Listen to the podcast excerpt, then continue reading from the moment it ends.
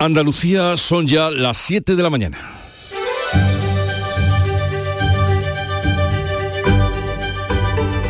En Canal Sur Radio, La mañana de Andalucía con Jesús Vigorra.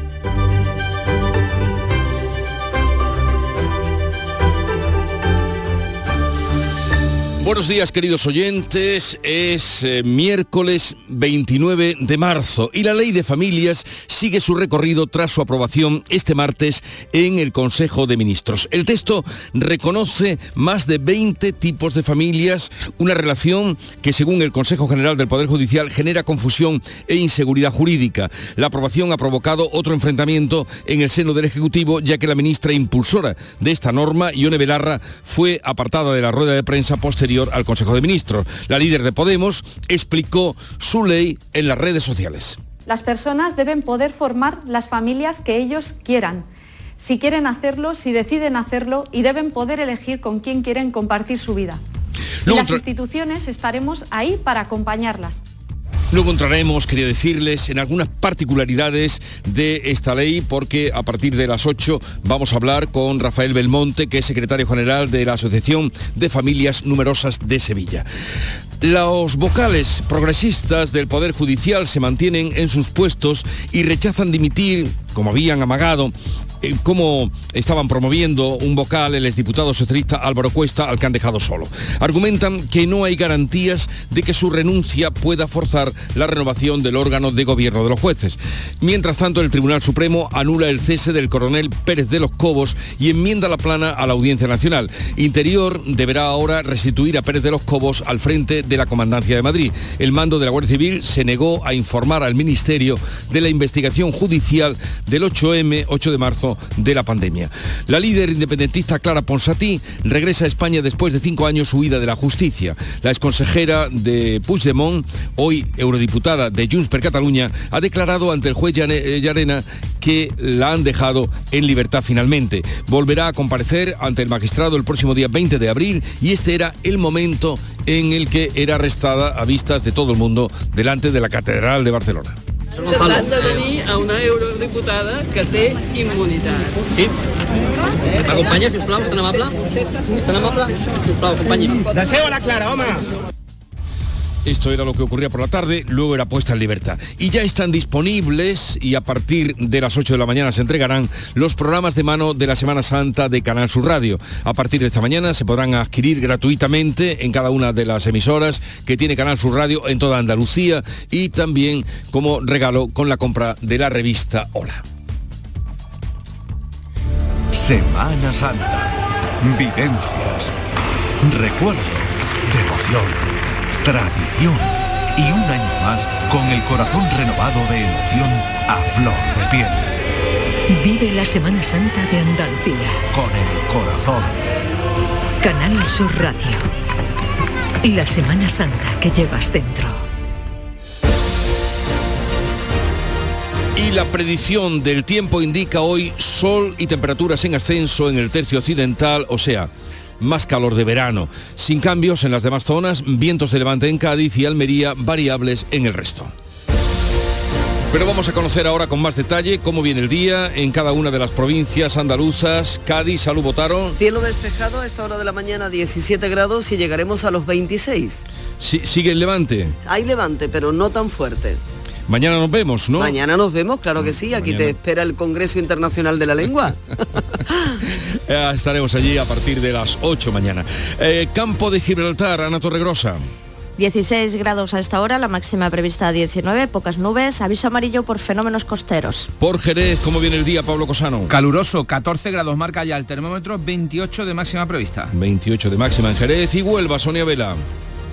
Aquí en Almonte llegarán a los 30 grados hoy. A esta hora tenemos 11 en la capital, cielos prácticamente despejados. Y por Córdoba, Miguel Vallecillo. De momento nubes altas y 12. Hoy la máxima 30 y también soleado. Qué lejos queda ya Valsequillo, ¿eh? Oh, aquellos tiempos, ¿eh? Aquellos... Que se abrigaba uno y punto, y no sudando todo el día. Aquellos grados bajo cero que nos dabas cada mañana. Vaya. Sevilla, Pilar González. Nosotros superándonos 31 grados esperamos de máxima. 14 tenemos ya hasta ahora e intervalos de nubes altas. Y por Málaga, María Ibáñez. um, vamos a esperar una temperatura más bajita. 22 grados nos vamos a quedar hoy de máxima en la capital. A esta hora tenemos 12 grados, cielos prácticamente despejados. O sea, una diferencia de 10 grados de Sevilla a Málaga. En Jaén, Alfonso Miranda. Otro día hermoso nos espera en toda la provincia de Jaén. Volveremos a rozar los 30 grados. Ya llevamos 14. Vaya, casi nada. En Granada, Susana Escudero. Pues más de lo mismo. Calor, cielos despejados, nada de nubes, nada de lluvia, por supuesto. 30 de máxima y 11 en la actualidad. Y concluimos en Almería, María Jesús Recio, ¿qué tenemos por ahí?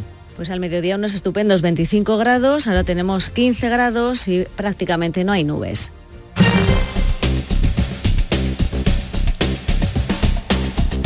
Esta hora vamos a conocer cómo se circula por las carreteras de Andalucía, qué se pueden encontrar. Alejandro Martín, desde la DGT nos informa. Buenos días. Muy buenos días, ¿qué tal? Hasta ahora estamos pendientes de un accidente que está complicando en Sevilla la A66 a la altura del Algaba, sentido la capital hispalense.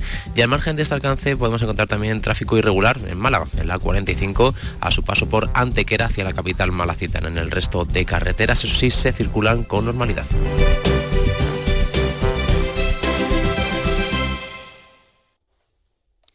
Siete, seis minutos de la mañana. Nuestro sueño era llevar nuestro vino a cualquier parte del mundo, de una manera innovadora, y ahora lo estamos haciendo. Somos de la generación de los que sueñan y hacen. Con los fondos de la Unión Europea, miles de sueños como el de Pilar, Francisco y Rocío, de Bodegas Robles, se están haciendo realidad. Entra en plan de recuperación.gov.es y haz el tuyo posible. Gobierno de España. Aquadeus, ahora más cerca de ti, procedente del manantial Sierra Nevada, un agua excepcional en sabor, de mineralización débil que nace en tu región. Aquadeus Sierra Nevada es ideal para hidratar a toda la familia y no olvides tirar tu botella al contenedor amarillo. Aquadeus, fuente de vida, ahora también en Andalucía. En Canal Sur Radio, la mañana de Andalucía con Jesús Vigorra. Noticias. Vamos a contarles la actualidad de este día que pasa por una vez más una triste noticia que da cuenta de una joven de 17 años que se tiró este martes desde el balcón de un segundo piso en Torremolinos huyendo de su expareja que la estaba amenazando con un hacha. Manuel Pérez Alcázar. Por suerte ha caído sobre un toldo que ha amortiguado el impacto. Está hospitalizada en estado grave en el clínico de Málaga con múltiples heridas y contusiones. El varón de 21 años ha intentado huir en un vehículo pero la policía lo ha interceptado y al verse acorralado se ha autolesionado en el cuello con un arma blanca, por lo que también se encuentra ingresado y bajo custodia en un centro distinto al de la joven. Tenía una orden de alejamiento. La menor había interpuesto una denuncia por malos tratos hace unos días. La alcaldesa de Torremolinos, Marga del Cid, ha expresado su apoyo a la víctima. Sufre de heridas y contusiones por el maltrato de su expareja y ha salvado su vida huyendo y tirándose por, por un balcón y un toldo le ha salvado la vida. Y bueno, pues desde el Ayuntamiento de Torremolinos le hemos mostrado a la familia nuestro apoyo incondicional y nuestra ayuda incondicional para todo lo que necesiten. En Almería, el detenido por agredir a su expareja con un cuchillo de grandes dimensiones el pasado viernes ha ingresado en prisión. El hombre de 25 años se entregó tras estar dos días en busca y captura. Hirió a su expareja en el brazo y abdomen por recriminarle unos mensajes de teléfono. La mujer se recupera de las heridas. Vamos ahora con otro asunto. El gobierno quiere tramitar por vía de urgencia la ley de familias aprobada este martes. Crea permisos de hasta cinco días para cuidar de un familiar, permisos retribuidos. Reconoce más de 20 tipos de familias y cambia el concepto de familia numerosa. Nuria Durán. La ley extiende la renta de 100 euros al mes a las madres en paro con hijos de 0 a 3 años. Crea permisos para cuidados desde cuatro días a ocho semanas para atender a un familiar. Equipara los derechos entre los matrimonios y las parejas de hecho y prolonga la pensión de orfandad hasta los 26 años. Establece 22 tipos de familias, desaparece la familia numerosa que se cambia por familia con mayores necesidades de apoyo a la crianza. Así reza. Este grupo incluye familias con dos hijos que sean monoparentales, que tengan algún miembro con discapacidad, víctima de violencia de género o familias con uno de los padres en tratamiento hospitalario de un año o en prisión. El Poder Judicial advierte de que crea confusión, inseguridad jurídica y desigualdad. Para el Consejo sí que es positivo que la familia esté basada en vínculos parentales o de convivencia, pero cree que es complicada su regulación. Pero la aprobación de esta ley, que ahora se tramitará en el Congreso, ha evidenciado un nuevo desencuentro entre el PSOE y Unidas Podemos. Paco Ramón. Y es que Moncloa apartó de la rueda de prensa posterior al Consejo de Ministros a la ministra Belarra, la impulsora de esta norma, que ha explicado el contenido de la ley en un vídeo colgado en las redes sociales. Esta ley tiene tres pilares fundamentales. El primero, la conciliación.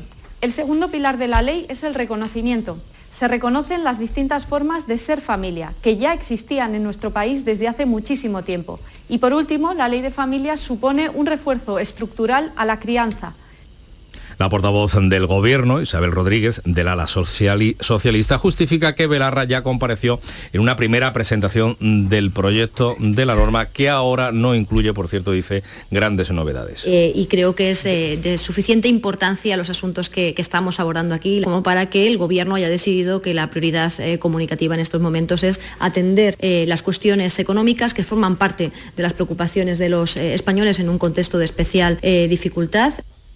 La tensión entre los socios de gobierno ha provocado este martes otro episodio con la reforma de la ley del solo sí es sí, que ha provocado un nuevo desencuentro. La mesa del Congreso ha provocado con los, ha aprobado con los votos del PSOE y de Unidas Podemos prorrogar hasta el 10 de abril el plazo para la presentación de enmiendas a la reforma que pretende acabar con las reducciones de condena. Sin embargo, los socialistas han lanzado un ultimátum a sus socios para alcanzar un acuerdo. Advierten de que el 20 de abril debe estar aprobada la reforma que recupera las penas previas a la ley del solo sí es sí o seguirán adelante sin los morados, han dicho. La proposición socialista para reformar la ley pasó el trámite parlamentario con el apoyo del PP.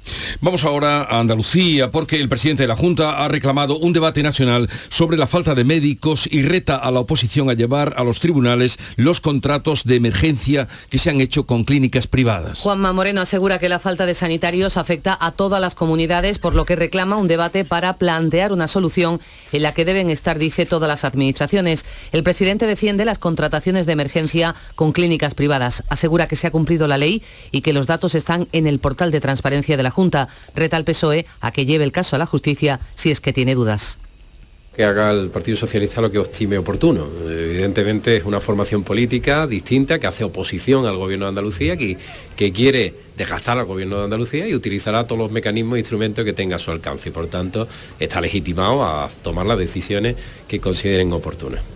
Por su parte, el PSOE ha anunciado ya que acudirá a la Fiscalía del Tribunal de Cuentas en cuanto reúna la documentación necesaria. Por cierto que ha quedado constituida en el Parlamento andaluz la comisión de investigación sobre la FAFE. PSOE y por Andalucía no se han incorporado. El portavoz de Adelante Andalucía, José Ignacio García, condiciona su participación a que el Partido Popular acepte otra comisión sobre las contrataciones de emergencia por valor de 243 millones de euros con clínicas privadas. Si el Partido Popular y Vox quieren que la comisión de la FAFE sea algo más que un show mediático, tendrán que ser coherentes y querer investigar todos los casos de corrupción. Adelante Andalucía va a ser implacable ante cualquier caso de corrupción, bien sea la FAFE con el Partido Socialista en el Gobierno o bien sea el caso contratos de emergencia con el Partido Popular en el Gobierno. Desde el PSOE, Isabel Ambrosio reclama que la consejera de Fomento comparezca en el Parlamento para explicar las contrataciones, esas contrataciones de emergencia de su departamento. Igual que no descartamos la posibilidad de llegar hasta el ámbito judicial, pero insistimos, en primer lugar, vamos a seguir investigando y a poder acumular el mayor volumen de información para poder sacar conclusiones. Vox defiende la necesidad de finalizar el dictamen después de que en la anterior legislatura quedara pendiente por la convocatoria electoral, el dictamen de la FAFE. El Partido Popular critica las excusas de Adelante Andalucía para no estar en esa comisión y defiende su legitimidad por la amplia mayoría representada tanto por su partido como Vox. El exdirector de la FAFE, Fernando Villén, que pagaba en prostíbulos con dinero público, ha pedido a la juez Mercedes Alaya que retrase el juicio previsto para el próximo 19 de mayo, ya que, o para que no coincida mejor dicho, con las elecciones municipales del 28M. El ministro del Interior, Grande Marlasca, ha rechazado dimitir después de que el Tribunal Supremo haya anulado el cese del coronel de la Guardia Civil, Diego Pérez de los Cobos. El cese de Pérez de los Cobos se produjo después de que Interior supiera que la Guardia Civil investigaba la convocatoria y la presencia de ministras en la manifestación del 8M, el Día de la Mujer, en 2020, cinco días antes de que se decretase el estado de alarma por la pandemia. Asegura Grande Marlasca que las circunstancias del cese siguen vigentes. No es mi intención en modo alguno dimitir. Vuelvo a repetir que las falta, las razones objetivas de pérdida de confianza y por lo tanto la consideración de la falta de idoneidad para el ejercicio de un puesto de responsabilidad se mantienen en la actualidad. El PP pide el cese fulminante de Marlasca. Pérez de los Cobos debe ser indemnizado y reingresado en su puesto. Vuelve el caso mediador, o estamos en él. La defensa del general Espinosa, que está encarcelado, solicita su puesta en libertad porque no puede, dice, destruir pruebas. El general retirado de la Guardia Civil ha dirigido un escrito al juzgado de instrucción de Santa Cruz de Tenerife para que reconsidere su puesta en libertad, ya que textualmente dice es un cadáver social sin capacidad para destruir pruebas. La petición de Espinosa se produce después de que hayan sido suspendidas las declaraciones previstas para el próximo viernes de su amante y del piloto de rallies Luis Monzón. Un retraso, según su abogado, que le perjudica, ya que Espinosa es el único de los 12 imputados que está en prisión preventiva de toda la trama, encabezada por el que fuera diputado socialista conocido como Tito Berni. Entre tanto, la juez que instruye el caso ha abierto diligencias para investigar las muchas filtraciones a la prensa. El juez Llarena ha dejado en libertad y ha citado para el día 24 de abril a Clara Ponsatí. Es la eurodiputada de Junts per Cataluña que, como saben, ha vuelto a España tras cinco años de huida de la justicia y que fue retenida en la tarde de ayer. Llarena le advierte de que si no se presenta a declarar volverá a ser detenida. Esa cita el 24 de abril. La exconsejera de Puigdemont era detenida por la tarde cuando paseaba por Barcelona tras ofrecer una rueda de prensa. Ha salido de la ciudad de la justicia de Barcelona, de la ciudad condal, a las 11 de la noche, tras cinco horas declarando entre aplausos y vítores de sus simpatizantes. Su abogado no ha aclarado si su defendida va a acudir a declarar ese, el próximo 24 de abril. Lo que sí hará es recurrir el auto porque considera que el juez ha obviado la inmunidad de Ponsatí como europarlamentaria. Yo no a una eurodiputada que té inmunidad. Sí. ¿Acompaña, si tan amable? Ese era el momento de la detención para trasladarla al juez. Su vuelta a España se enmarca en las próximas elecciones y una vez que la reforma del Código Penal la beneficia porque ya no pesa sobre ella el delito de sedición, sino solo de desobediencia que no conlleva, por tanto, pena de cárcel. Desde Bruselas, Puigdemont ha descartado regresar por el momento porque su situación es diferente a la de Ponsatí, ya que sigue acusado el expresidente de la Generalitat de malversación. Quien en estos momentos viola, obviamente, es la policía judicial, en este caso los Mossos. Es corresponsable de una decisión ilegal, pero el juez, el autor material e intelectual de esta vulneración de derechos fundamentales, se llama Pablo Llerena. Pablo Llerena. Pues eh, Junqueras de Esquerra Republicana se apunta el tanto del regreso de Ponsatí, ya que dice lo ha podido hacer gracias a la derogación del delito de sedición que pactó su formación política. Los vocales progresistas del Consejo General del Poder Judicial, que días pasados amagaron con la dimisión, finalmente han rechazado dimitir en bloque. En la reunión de anoche han concluido que no hay garantías de que su renuncia pueda forzar la renovación del órgano de los jueces. Si sigue adelante con su dimisión la vocal progresista Concepción Sáez, que la hará efectiva en el pleno de mañana. Sáez renunció la pasada semana por la situación insostenible, dijo, de la institución que lleva casi cinco años con el mandato caducado. Y la consejera de fomento de la Junta de Andalucía ha participado en su último Consejo de Gobierno, mientras que los nuevos ministros de Pedro Sánchez participaron por su parte, en el primer Consejo de Ministros. Marifran Carazo ha hecho balance de su gestión en el Consejo de Gobierno reunido de manera eh, extraordinaria en Sierra Nevada. Carazo deja el Ejecutivo para centrarse en la candidatura a la alcaldía de la capital de Granada. Juanma Moreno nombrará el próximo martes a su sucesora, que será también mujer y también de Granada. En Moncloa, los nuevos ministros de Industria y de Sanidad han participado ya en su primer Consejo de Ministros este martes. El sucesor de Carolina Darias en Sanidad, José Manuel Miñones, se estrena hoy en la sesión de control en el Congreso. Responderá a una pregunta del PNV sobre el uso medicinal del cannabis. El Consejo de Ministros ha prorrogado hasta final de año la excepción ibérica, una propuesta que cuenta con el viso bueno de Bruselas. Se trata de una de las fórmulas que defiende España para reducir, tratar al menos la factura eléctrica por la escalada del precio del gas. La vicepresidenta y ministra de Transición Ecológica, Teresa Rivera, ha apostado por la medida, ya que asegura ha conseguido un ahorro de más de 5.000 millones de euros a la familia. Lo que tenemos es una herramienta que permite seguir protegiendo a los consumidores españoles y portugueses hasta fin de año. Si el gas natural se mantiene a los precios actuales, probablemente no se active. Inversores extranjeros afectados por el recorte en 2014 de las ayudas a las renovables están elaborando una lista de bienes del gobierno para pedir su confiscación, entre ellos el Falcon que utiliza el presidente. Reclaman el embargo ante los impagos del Estado de los laudos en las cortes de arbitraje que suman unos 2.000 millones de euros, según publica ABC. Entre ellos estaría el avión Falcon o el A310 que emplea el presidente del gobierno y sus ministros y que tienen un valor cercano a los 45 millones. Otros activos que podrían ser confiscados serían un edificio de oficinas oficiales y la sede del Instituto Cervantes en Londres. Hoy comienza en el Tribunal Superior londinense la vista en la que el Estado debe intentar anular las indemnizaciones reclamadas por dos empresas eh, que tenían inversiones en una planta de renovables en Granada. El conflicto estalló en 2014 cuando el gobierno de Rajoy redujo la rentabilidad de estas plantas para pinchar la llamada burbuja del déficit de tarifa. Son las 7.20 minutos de la mañana. En un momento estamos con la revista de prensa y Paco Rellero. La mañana de Andalucía. Adela tiene 85 años y vive sola en casa, pero no está sola.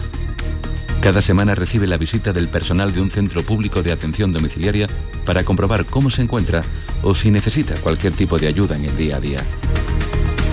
Además, revisan que su pulsador de emergencia funcione sin problemas, lo que le permite vivir con mucha tranquilidad.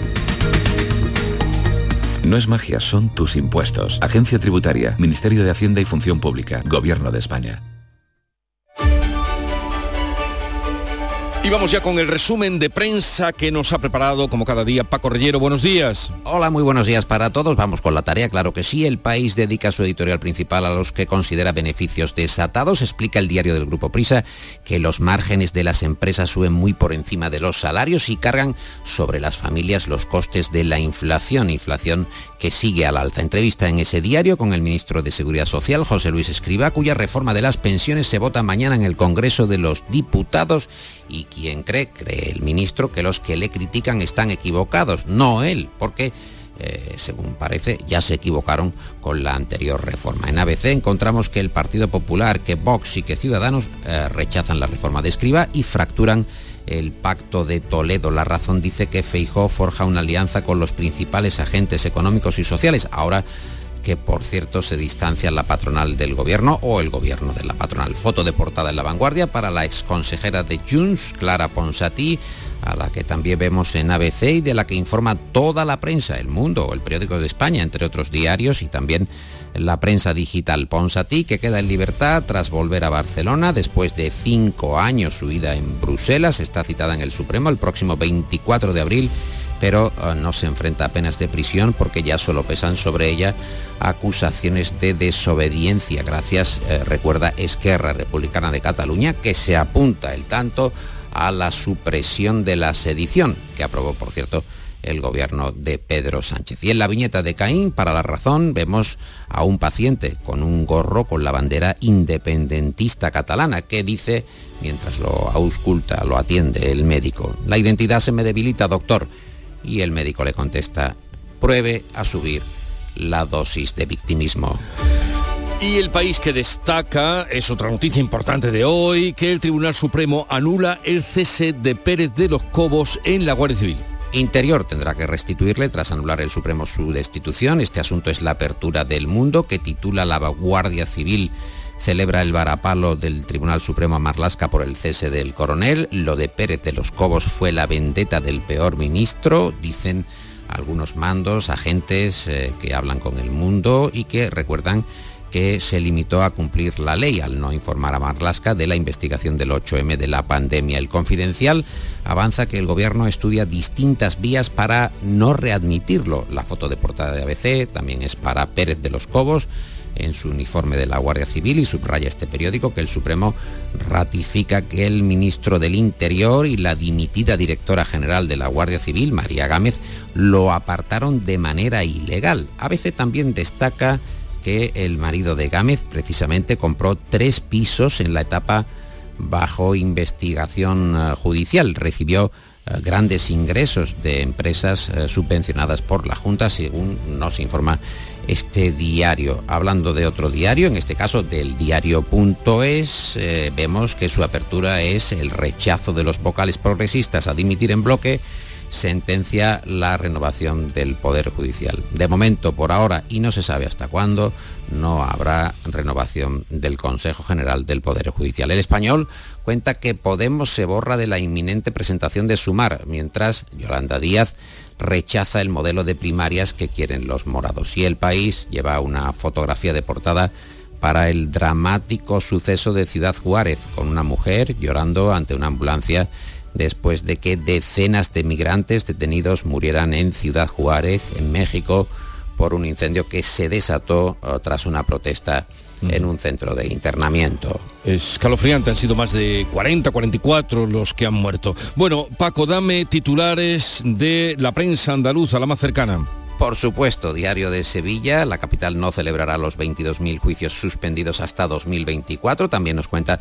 este periódico que el Consejo mete presión a las cofradías porque va a informar online eh, de los posibles eh, retrasos que vaya experimentando cada hermandad. ABC de Sevilla nos cuenta que el metrocentro va a funcionar en pruebas a Nervión hasta después eh, de verano en el sur malagueño.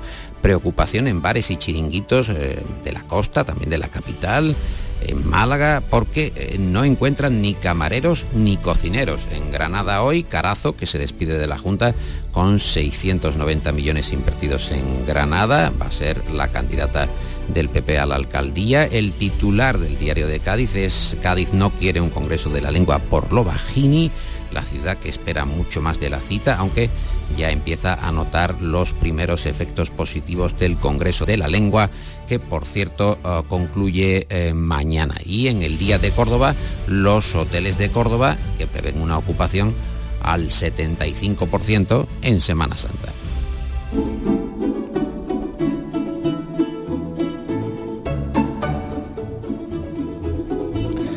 ¿Y qué noticia te ha llamado la atención, Paco, para echar el cierre al resumen? ¿Qué es lo que quieres contarnos? Vemos en la vanguardia el dibujo de una niña rusa, un dibujo con claro trazo infantil en el que eh, observamos eh, a una madre con su hija en Ucrania pidiendo que se paren los bombardeos, los eh, misiles que llegan de Rusia. Es digo, un dibujo infantil. pero en la Rusia de Putin el dibujo fue eh, causa suficiente, suficientemente grave como para que el padre fuera arrestado en casa, el hombre ahora se ha dado a la fuga, mientras su hija, la menor, sigue en un centro de internamiento. Una historia asombrosa, desde luego. Hasta mañana, Paco. Hasta mañana y muy buen día para todos.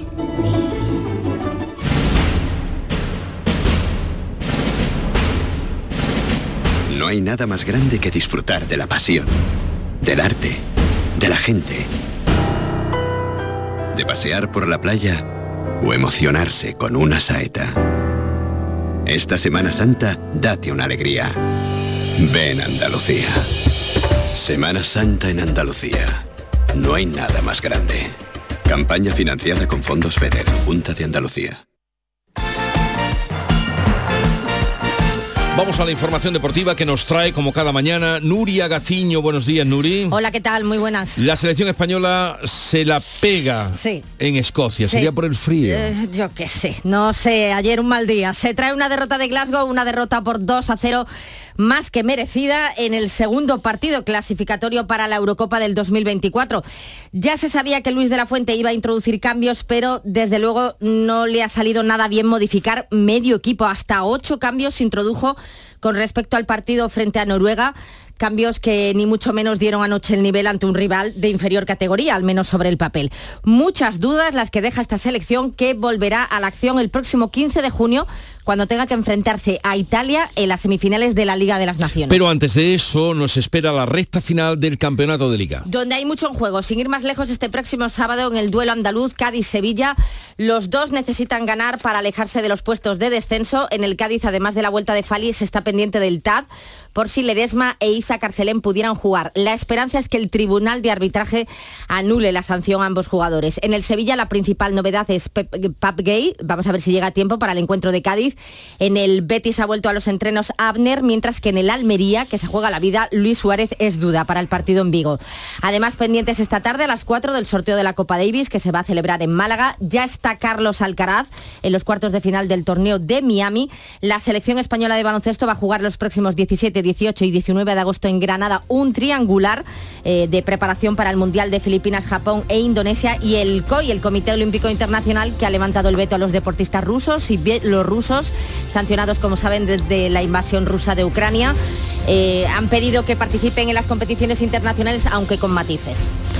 Mañana estaremos en Cádiz Mm. haciendo el programa. Buena tierra, buena tierra. Cádiz preferido. Hasta luego. Adiós. Canal Sur, la radio de Andalucía. Andalucía son las siete y media de la mañana. En Canal Sur Radio, La mañana de Andalucía con Jesús Vigorra. Y a esta hora con Nuria Durán vamos a dar cuenta en titulares de las noticias más destacadas que les estamos contando. El gobierno aprueba la ley de familias que incluye nuevos permisos con cuidado de familiares. El texto reconoce más de 20 tipos de familia y cambia los requisitos de familia numerosa especial que ahora se otorgará si son cuatro los hijos.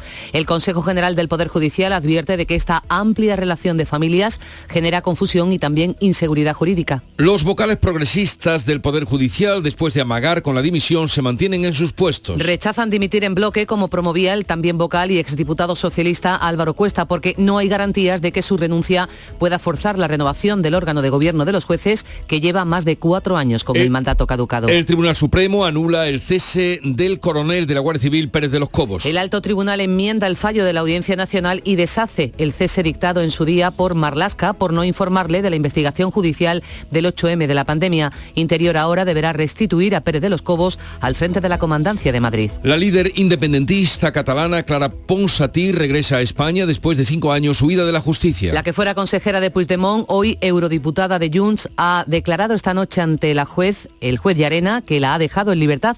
Volverá a comparecer ante el magistrado el 24 de abril con la advertencia de que si no se presenta será detenida. Ya están disponibles y para entregar a partir de las 8 de la mañana los programas de mano de la Semana Santa de Canal Sur Radio. A partir de esta mañana se podrán adquirir gratuitamente en cada una de las emisoras que tiene Canal Sur Radio en toda Andalucía. También se regalan con la revista Hola y ya tenemos gente en la puerta de los estudios de la Cartuja, desde donde les estamos contando y haciendo el programa La Mañana de Andalucía. Bueno, y el tiempo, la previsión del tiempo para hoy, Nuria. Un día más tendremos cielos sin nubes, las temperaturas seguirán subiendo prácticamente en toda Andalucía, vientos de levante en Cádiz y Almería, variable en el resto con predominio de componente sur, levante fuerte en el estrecho, rasa, rachas, rachas, perdón, ocasionalmente muy fuertes hasta la tarde. 7.32 minutos de la mañana, enseguida estamos con las claves económicas del Sofía tiene 22 años. Siempre le han gustado las matemáticas y todo lo relacionado con el espacio. Desde pequeña tenía clara su vocación. Sabía que quería hacer una ingeniería. Ahora estudia en una universidad pública gracias a una beca. Cuando termine piensa ampliar su formación con un doctorado que le permita completar su currículum y dedicarse a uno de los campos con más futuro, la aeronáutica. No es magia, son tus impuestos. Agencia Tributaria, Ministerio de Hacienda y Función Pública, Gobierno de España. Montepío, ¿en qué podemos ayudarle? Me acaban de sancionar y creo que tendré que realizar el curso de recuperación de puntos. No se preocupe, lo tiene cubierto. Nos encargaremos de todo. Compañía con más de un siglo de experiencia. Visite montepíoconductores.com. Montepío, lo tiene cubierto. En Canal Sur Radio, por tu salud, responde siempre a tus dudas. Hola, caminantes, nazarenos, excursionistas, playeros, runners, costaleros y paseantes en general. Al camino. Hoy nos ocupamos de la salud de los pies, de cómo evitar complicaciones en esta época del año en la que quien más, quien menos va a caminar un poco más. En directo y con tus preguntas. Envíanos tus consultas desde ya en una nota de voz al 616-135-135. Por tu salud, desde las 6 de la tarde con Enrique Jesús Moreno. Más Andalucía, más Canal Sur Radio. Las claves económicas con Paco Bocero. Paco, buenos días. Buenos días, Jesús. ¿Qué tal? Eh, bien, bien. Vamos con lo más destacado de la actualidad económica. Hoy tenemos pensiones, empleo y otro gatillazo bancario, esta vez en Francia, pero por motivos fiscales. Cuéntanos. A ver, sí, Jesús, así es. Hoy tenemos unas cuantas claves variadas y comenzamos por las pensiones cuya tensión por la reforma eh, que se va mañana al jueves al Congreso no cesa. Ya lo has visto en los resúmenes de prensa y no lo hace después de las valoraciones técnicas que la ponen en duda por parte de la IREF y el Banco de España y las respuestas más políticas por parte del ministro Escribá en discusión con la oposición. Y es que ayer, por ejemplo, para dar los datos, el ministro de Inclusión, el Ministerio de Inclusión y Seguridad Social publicó las cifras de este mes de marzo de pago de las pensiones contributivas, que han ascendido a 11.000 millones 11.945 millones, casi 12.000 millones de euros, un 10,8% más que en marzo de 2022. Es decir, el gasto en pensiones superó por primera vez en la historia los 11.000 millones de euros en enero como resultado ya de la subida del 8,5%. Es un dinero, ¿eh? Absolutamente. Una, una cifra sin duda muy importante, 11.945 millones de euros. Oye, ¿y en cuánto está ya la pensión media de jubilación en nuestro país? Pues mira, buena pregunta. La pensión media de jubilación ya se ha situado en marzo, la pensión media, ¿eh? en 1.372 euros, un 9,7% más que hace 12 meses. Y la media de las nuevas altas, aunque el dato corresponde a febrero, todavía no ha llegado a marzo, este, ya cobran una media de 1.500. Ay, se nos ha cortado, Paco, se nos ha cortado la comunicación con Paco, nos estaba contando, he cogido el dato de que la media de las nuevas altas de las pensiones está en 1.524 euros mensuales. euros mensuales. Exactamente. Bueno, muy bien. Y sobre el empleo y la Semana Santa se esperan buenos datos, pero todavía sin llegar a los niveles de prepandemia del año 2019, ¿no? Exactamente. Mira, a tenor de las previsiones que ha realizado Randstad, una de las grandes empresas de contratación y, empleo. La contratación en Semana Santa va a llegar hasta los casi 85.000 contratos, un aumento del 17% frente al 22 el año pasado, y de los cuales, por cierto, 8 de cada 10 van a ser en la hostelería. Sin embargo, Randstad dice que esta cifra es todavía un 27% inferior a algo más de los 116.000 contratos que se registraron en el 19. Números estos de empleo que veremos finalmente cómo quedan a tener de las grandes expectativas que hay abiertas para la celebración. En Andalucía, por ejemplo, Randstad dice que el porcentaje de aumento de la contratación será algo mayor, un 17,3% y podría situarse en la banda de esos 7-8.000 empleos de los que ayer hablábamos, por cierto. De cualquier forma, hoy mira, vamos a tener también análisis del empleo a través del informe sobre el estado del mercado laboral en España, que van a presentar esta mañana Infojobs y ESADE. Seguro que es un análisis interesante y riguroso. Oye, ¿y qué pasó ayer en París con ese registro a cinco bancos por presunto fraude fiscal? Cuéntanos. Anda, pues mira, mira, se registraron judicialmente las sedes de Societe General, BNP Paribas y su filial San, Natixis y HSBC, grandes nombres de la banca francesa y global por un fraude fiscal, un fraude que ya viene de lejos. Mira, imagínate que yo tengo acciones de una empresa francesa que cotiza en bolsa, pero vivo aquí, en Andalucía cuando llega la hora de cobrar los dividendos, yo a ti te presto las acciones que tú eres un banco, en este caso eres un banco francés. ¿Y por qué te las presto? Porque tú como banco apenas pagas Hacienda por cobrar los dividendos y tener esas acciones. Pero yo como accionista y residente en el extranjero sí pago Hacienda una cantidad importante. Por supuesto, yo te presto a ti las acciones mm, temporalmente y las condiciones que pactemos son privadas en función de muchísimas cosas. ¿no? Pero en fin, las cantidades por las que eh, se va a penalizar o se habla de penalizar eh, a los bancos, estamos a los bancos franceses por esta, por este fraude no son menores. Se habla, lo hablan Bloomberg, Reuters y demás, de multas que pueden superar los mil millones de euros. Casi nada. Yo te presto, tú me prestas, ¿y quién gana? Eh, obviamente los dos. y Hacienda, ahora que los va, que los ha En este caso pierde Hacienda, ganamos tú y yo, claro. oye Paco, mañana haremos el programa desde, desde Cádiz, pero será a partir de las 8 de la mañana. No nos van a abrir el Palacio de Congreso para nosotros, así es que ya con Manuel Pérez Alcázar eh, darás cuenta de tus claves económicas. Un saludo, adiós. Hasta mañana. Hasta mañana.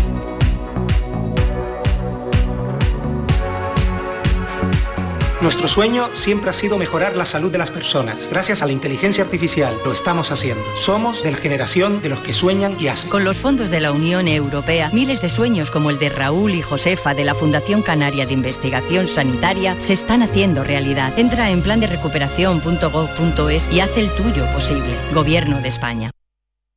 Los productos andaluces de calidad diferenciada están reconocidos en Europa y en todo el mundo. Aceites de oliva virgen extra, vinos, frutas, hortalizas, jamones.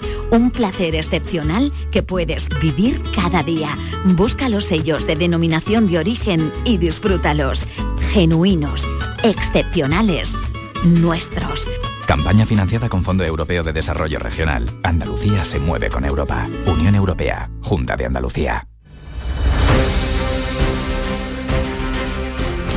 Vamos a contarles otras noticias. Un incendio a las 3 de la madrugada en un edificio de Albox ha obligado al desalojo de dos familias. No ha habido heridos, en unas horas podrán volver a sus casas. Están alojadas en el pabellón de deportes. Hay entre los alojados cinco niños. Almería, María Jesús Recio. El fuego ha comenzado por causas que se desconocen en la vivienda de planta baja en la que se alojaban ocupas, según ha informado el Ayuntamiento de Albox. Los vecinos de los dos pisos superiores, una madre con sus cinco hijos, el padre está trabajando fuera y dos jóvenes han tenido que ser desalojados. En unas horas podrán regresar a casa, han sido trasladados al pabellón de deportes. Todos se encuentran bien desayunando a esta hora. Los bomberos del Levante han participado en las labores de extinción del fuego durante casi tres horas.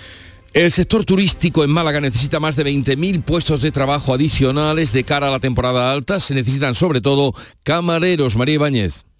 Más de un centenar de empresarios ofertaron hasta 1.500 puestos de trabajo ayer en la feria de empleo en el Palacio de Ferias. Buscaban trabajadores en la restauración, hoteles, camping, agencias de viajes o campos de gol. Ayer en esa jornada el presidente de la patronal hotelera, José Luque, dijo esto. Todo el mundo quiere ser eh, chef por, por Masterchef o sommelier o director de, hotel directamente, pero necesitamos eh, recursos básicos. Para esto es fundamental cambiar la imagen y sensibilizar a la sociedad. Las empresas en este sentido también tenemos que trabajar, tenemos que desarrollar programas de conciliación para que los jóvenes vean que, que, se puede trabajar en una empresa. En abril y mayo se van a celebrar jornadas como la que ayer se celebró aquí en Málaga en todas las provincias andaluzas. Los trabajadores del Metro de Sevilla y la empresa se reúnen hoy en, un servicio extrajudicial de conflicto para tratar de llegar a un acuerdo que evite la huelga que está convocada para esta Semana Santa. Pilar González. La reunión es a las 9 de la mañana en el SECLA. El presidente del Comité de Empresa, Diego Escudero, ha explicado a Canal Sur Radio que renuncian a alguna de sus demandas y que van a presentar nuevas propuestas. Asegura que van con la intención de que hoy mismo se pueda firmar el acuerdo. A mí me, encantaría que, que hubiesen un acuerdo. Lo veo complicado por parte de ellos. Hemos hecho varias propuestas y creemos que algunas cubren lo que ellos van buscando en esta negociación con lo que necesitan los trabajadores. Creemos que ahí podría haber un equilibrio que se pudiera llegar a un acuerdo. La huelga en principio está convocada para todo el mes de abril, incluye Semana Santa y Feria. A pocos días del comienzo de la Semana Santa hemos sabido que se trata de un evento, lo contábamos ayer aquí, que tiene un impacto económico en nuestra comunidad autónoma de 700 millones de euros, el 0,5% del Producto Interior Bruto. Miguel Vallecillo. Datos de un estudio hecho por la agrupación de cofradías de Córdoba sobre el valor social de esta celebración a nivel regional. Se confirma así que es un periodo dinamizador de la economía en el que además se crea mucho empleo, 8.000 puestos de trabajo entre directos e indirectos. Por cierto que las previsiones hablan de que esta Semana Santa va a haber récord de visitantes en buena parte de la comunidad, por lo que no se descarta que ese beneficio pueda ser incluso mayor. La Policía Nacional ha detenido a tres personas en el municipio, municipio de Lepe acusados de engañar a inmigrantes con contratos de trabajo en explotaciones agrícolas. Eh, Huelva, Sonia Vela. Los ahora arrestados son un empresario y dos colaboradores que supuestamente captaban a las personas que iban a ser víctimas de sus estafas. Les pedían a los inmigrantes hasta 4.500 euros prometiéndoles un empleo y con este método los presuntos estafadores consiguieron al menos 160.000 euros. Según el portavoz de la Policía Nacional en Huelva, Rafael Colmenero, las personas estafadas son 41. Han sido alrededor de 41 los extranjeros que han sufrido esta estafa por parte de las personas ahora detenidas, perdiendo parte de sus ahorros y desvaneciéndose su esperanza de trabajo en nuestro país. Los presuntos estafadores llevaban al menos tres años en Lepe con esta práctica delictiva. A partir de noviembre, Granada albergará una agencia digital integrada del Ministerio de Hacienda y Función Pública, un centro descentralizado de minería de datos del que solo hay otros tres funcionando en el resto del país. Será el primero en Andalucía, Susana Escudero. Será una oficina virtual que atenderá todas las demandas relacionadas con Hacienda a través de teléfono, videollamadas, conferencias y todo tipo de atención telemática. Soledad Fernández, directora general de la Agencia Estatal de Administración Tributaria. En noviembre, con total seguridad, estaremos aquí ya trabajando. 90 100 trabajadores eh, jóvenes, porque son de las promociones más nuevas, que van lógicamente pues, a dar mucha vida al barrio, gente con muchísima ilusión, con muchas ganas de, de trabajar y de prestar el mejor servicio de información y asistencia. Estará en la zona norte de la capital. De momento, la Sociedad Española de Alergología mantiene sus previsiones de una incidencia moderada esta primavera, pero los expertos avisan, no deben confundirse las infecciones víricas propias de los cambios de temperatura con síntomas de alergias. Jaén, Alfonso Miranda. Que más y que menos durante estos días no para de estornudar, de moquear o le cuesta más de la cuenta respirar. Dicen los alergólogos que la solución está en la mascarilla. La mascarilla, ay, la mascarilla tan olvidada, pero mmm, tan útil para eh, rechazar eh, virus eh, y otras ma otros males que nos aquejan. Bueno, llegamos así a las 7.45 minutos de la mañana, 8 menos cuarto, es tiempo de información local. Atentos. En la mañana de Andalucía de Canal Sur Radio, las noticias de Sevilla. Con Pilar González. Hola, buenos días. Jornada decisiva para saber si habrá o no metro en Semana Santa. Trabajadores y empresas se reúnen para tratar de llegar a un acuerdo, mientras que Canal Sur Radio pone esta mañana en la calle el esperado llamador de papel para una Semana Santa que tendrá este año más de 4.000 agentes de seguridad. Enseguida se lo contamos antes el tráfico. Ya han retirado el coche volcado esta madrugada en la 66 a la altura de Salteras. Ahora hay en la entrada a Sevilla por la autovía de Huelva 5 kilómetros de retenciones y uno por la de Coria. También un kilómetro en el nudo de la gota de leche hacia Ronda Urbana y dos en el Centenario sentido Cádiz. En cuanto al tiempo tenemos intervalos de nubes alta, viento del suroeste flojo, más intenso en el entorno de la Sierra Sur y suben las temperaturas. La máxima prevista para hoy, 30 grados en Lebrija y Morón, 31 en Écija y en Sevilla. A esta hora 14 grados en la capital.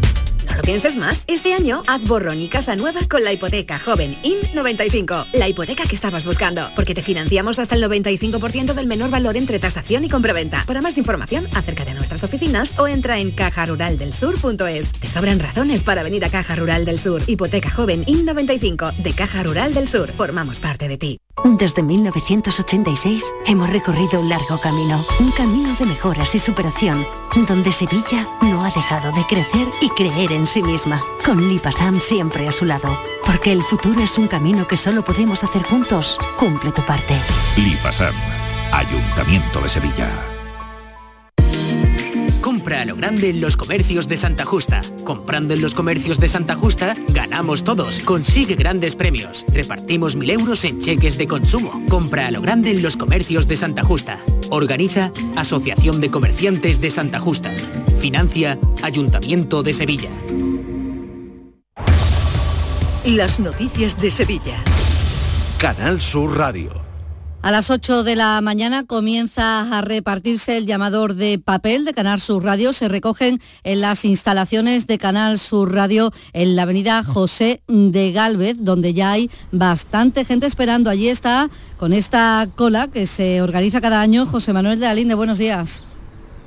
Muy buenos días. Eh, antes de las 6 de la mañana había aquí ya personas esperando para recoger su llamador de papel. Toda una tradición de la cuaresma. Los oyentes tienen que saber que hay bastante. Repartimos hasta 100.000 llamadores de papel. Este año es el número, la edición número 33 desde el año 90 dando estos llamadores de papel. Este año con una portada muy particular. Nuestra canina, esa portada eh, alegórica que ha, ha, pintado Francisco eh, Martínez, el loco del color. Mira, y podemos hablar con la primera persona que está en la cola. ¿Cómo se llama usted? José María. José María, ¿desde qué hora lleva usted aquí? De las seis. Desde las seis para recoger su llamador. Están a punto de abrir, quedan diez minutillos. ¿Esta tradición por qué? Pues, pues venimos todos los años desde siempre. ¿Y usted también, desde temprano? Sí, desde las 6 y 20 Ha salido de trabajar, me contaba antes, y se ha venido para acá. Sí, de dos hermanas para acá. Bueno. Y ahora, y a casa a dormir cuando lo recoja un poquito. ¿Cuántos años lleva usted haciendo esta tradición? Eh, por lo menos 15 años. 15 años. Lo tengo coleccionado desde el 94. Bueno, pues mucha suerte y ya queda poquito por esperar. Eh, Pili, es importante, estamos pidiendo este año que traigan ustedes, por favor, un litro de leche por cada llamador para colaborar con el Banco de Alimentos. Gracias, José Manuel. Ahí queda ese llamamiento, ese litro de leche. El llamador es toda una tradición en Semana Santa y de ella seguimos hablando en el marco laboral porque a las 9 de la mañana están citados los trabajadores del metro y la empresa en el servicio extrajudicial de para tratar de llegar a un acuerdo que evite la huelga convocada para Semana Santa. El presidente del Comité de Empresa, Diego Escudero, espera que hoy mismo se pueda firmar ese acuerdo. Nosotros pondremos mm, todas las propuestas encima de la mesa, para no vamos andando con rodeos. Vamos a ir con, por parte del comité, va a ir con nuestra abogada, con intención de si hay que redactar un acuerdo que sea revisada por ella. Eh, nosotros vamos con la intención de firmar acuerdo con varias propuestas, incluso con la abogada. Y la agrupación sindical de conductores de Tusán ha convocado un paro para el viernes de Dolores, una iniciativa de la que se desmarca el resto de sindicatos que están en el comité de empresa. El dispositivo de seguridad para la Semana Santa se pondrá en marcha también el viernes de Dolores. Habrá 4.129 agentes entre Policía Nacional, Guardia Civil y Policía Local. El partido de Liga del Sevilla del Viernes Santo se cubrirá con un dispositivo propio y se prestará una atención especial al Santo Entierro Grande por la magnitud del evento. Además, en esta Semana Santa, el Consejo de Hermandades y Cofradías ofrecerá información en tiempo real de los retrasos de cada cofradía en la carrera oficial. 7 de la mañana y 50 minutos. Si buscas un apartamento baratito en la playa para esta Semana Santa, pues lo mismo no podemos. Pero si quieres un Renault de ocasión, en Sirsa tenemos más de 400. Con la fiabilidad y seguridad de Renault Selección, 100 puntos de control, kilometrajes certificados y una cobertura de garantía europea de 12 meses como mínimo. Ven a Sirsa, tu concesionario oficial Renault en Sevilla. Atención Sevilla. El mundo del automóvil en Sevilla tiene nombre propio. Grupo Berrocar. Más de 30 años en el sector. Un gran stock de turismos y furgonetas en alquiler y un amplio abanico de vehículos en venta con una de las mejores garantías. Búscanos en grupoberrocar.com y en nuestros puntos de venta y alquiler en Sevilla y provincia. Grupo Berrocar. Tu confianza, nuestro motor. Esta Semana Santa ponte en marcha con tu SAM. Y deja en casa el claxon, los frenazos, el no encontrar aparcamiento, los agobios, las prisas, o sea, el coche. Porque nadie te acerca a la Semana Santa como Tusam. Tusam en marcha. Ayuntamiento de Sevilla. En Canal Sur Radio, las noticias de Sevilla. Las obras del Metrocentro estarán finalizadas el 31 de julio. El ayuntamiento confirma la fecha prevista una vez que se han superado las incidencias que hubo en la construcción del túnel. El tráfico en Ramón y Cajal se abrirá en mayo, lo dice el gerente de Tusan, Rubén García. Se han finalizado los desvíos de servicio, la excavación por la, la, parte de las dos rampas y se está ejecutando la losa. La previsión es que el tráfico lo podamos restituir en la parte de Ramón y Cajal en el mes de mayo de este año. En San Francisco Javier iremos de manera progresiva habilitando los tramos en función de la evolución de la obra. La economía sevillana está ralentizada, modera su crecimiento. Este año crecerá un 1,5%, el que viene un 1,2%. La tasa de paro baja este año al 16% y el que viene estará al 15,2%. Son los datos del barómetro económico del Colegio de Economistas de Sevilla que ha dirigido el catedrático Manuel Alejandro Cardenete. Para el año que viene, en cambio, las previsiones son incluso más negativas de crecer tan solo el 1,2. Es decir, este año, que era un año de transición, como veníamos diciendo, y recuperarnos definitivamente en el año 24, pues parece que no va a ser así. Son demasiadas las turbulencias que hay alrededor nuestra. Hablamos de inflación, hablamos de guerra en Ucrania, hablamos de sequía. Varias protestas en esta jornada. La Marea Celeste convoca esta mañana al sector educativo de 0 a 3 años en una concentración ante la Consejería de Desarrollo Educativo. Protestan por la negativa de la Junta a actualizar el precio por plaza conforme al IPC. Además, a las 11 de la mañana, comisiones obreras y UGT se concentran en defensa de la ley de dependencia y para reclamar residencias para mayores. Y el Sindicato Médico Andaluz convoca a las 11 y media una nueva movilización de médicos y pediatras ante los servicios centrales Además, les contamos que el presidente de la Junta, Juanma Moreno, ha adelantado que previsiblemente hoy pueda darse una solución al problema de falta de médicos en la Roda de Andalucía. Ha reconocido que hay un problema estructural en la sanidad de la Sierra Sur y se está trabajando en ello. Hay 11 médicos de baja, 11 y 24 médicos han cambiado de destino tras la última oferta pública de empleo, porque hay sitios donde los médicos o los trabajadores pues no es su opción principal. Hay que reorganizar los médicos de la zona y estamos ultimando otra reorganización de la zona Les contamos también que el alcalde de Los Palacios y Villafranca, Juan Manuel Valle, está ingresado en la UCI en el Hospital Virgen de Valme con una neumonía bilateral. Su pronóstico es reservado. Deportes, Antonio Camaño, buenos días. Hola, ¿qué tal? Muy buenas. Gratas noticias para Mendilíbar porque el técnico del Sevilla dirigió la segunda sesión en el día de ayer con la principal novedad de Pape Güelle, el mediocampista que volvió lesionado de la concentración con su selección, empieza a mirar con optimismo el encuentro del próximo sábado ante el Cádiz. Y también muy buenas para el Betis, que empezó la semana de entrenamientos con una novedad importante porque ya Abner Vinicius está entrenando con el resto de sus compañeros porque el lateral brasileño ya ha superado las diferentes molestias físicas que le impidieron estar en el partido ante el Mallorca. Si todo avanza bien, como espera el Betis, el defensa podría estar disponible para el partido de este próximo fin de semana en el Metropolitano ante el Atlético de Madrid. Ya se puede ver en el archivo provincial el documento firmado por Juan de Mesa con el mayordomo de la cofradía de Nuestra Señora de Montserrat y conversión del buen ladrón para hacer el crucificado de la hermandad. Lo encontró hace aproximadamente un año el archivero Antonio José García. Rescatar a la figura de Juan de Mesa, un auténtico desconocido, y le atribuye el la, hechura del Cristo de, Montserrat, que hasta ese momento se atribuía a su maestro, a, a Martínez Montaña. Y en el archivo de India se presenta hoy el documento del mes de abril, está dedicado al Cristo del Calvario. A esta hora 13 grados en la Algaba, 8 en el Coronil, 14 en Sevilla. Escuchas La mañana de Andalucía con Jesús Vigorra, Canal Sur Radio. Aquadeus, el agua mineral natural de Sierra Nevada, patrocinador de la Federación Andaluza de Triatlón, les ofrece la información deportiva. 8 menos 5 de la mañana, Nuria Gaciño, buenos días. Hola, ¿qué tal? Muy buenos días. Primera derrota de la era Luis de la Fuente en la selección y lo peor es que no hubo buena imagen. No, derrota de lo más inesperada que se trae España de Glasgow ante Escocia, una selección de inferior nivel el combinado nacional cayó por 2 a 0 de una manera justa, puesto que salvo el posible empate a 1 que estuvo en las botas de José Lu, poco peligro generó la selección. Eh, no jugó bien, eh, es más, no se sabe muy bien a qué quiso jugar y siembra muchas dudas de cara al futuro. Pese a ello, Rodri, que anoche ejerció de capitán, nos pide paciencia, precisamente una palabra que en el mundo del fútbol no existe.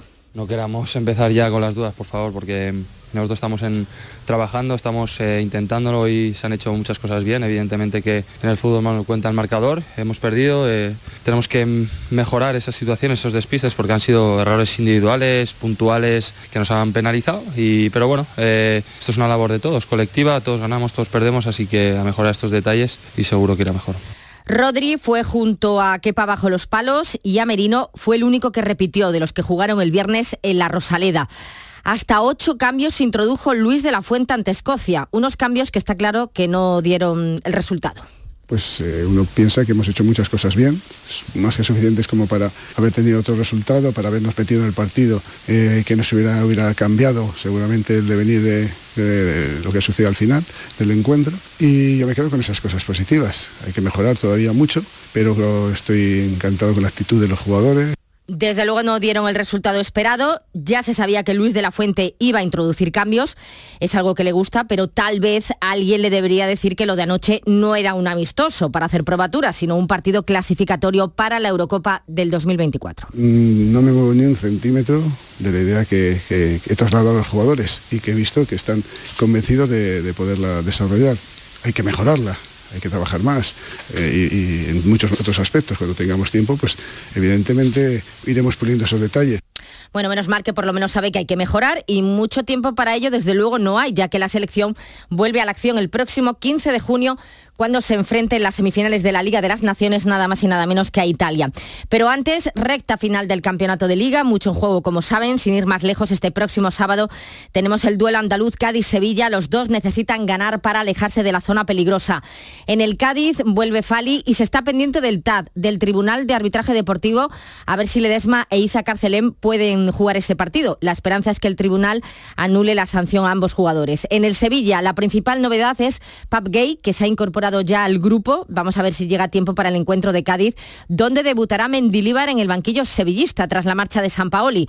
Sobre el nuevo técnico del Sevilla hablaba anoche en el pelotazo el actual entrenador del San Fernando, Pablo Alfaro, exjugador entre otros equipos del Sevilla Llega Mendilíbar, es un hombre ya experto, es alguien que no, no tiene un lenguaje enrevesado, lo que va a decir se le entiende perfectamente, no necesita papelitos, tratará de simplificar los procesos ¿no? para llegar a buen resultado. Bueno, pues a ver si con esta sencillez le van mejor las cosas al club de Nervión. En el Betis ha vuelto a los entrenos Abner, que espera que pueda estar para el partido del próximo fin de semana ante el Atlético de Madrid.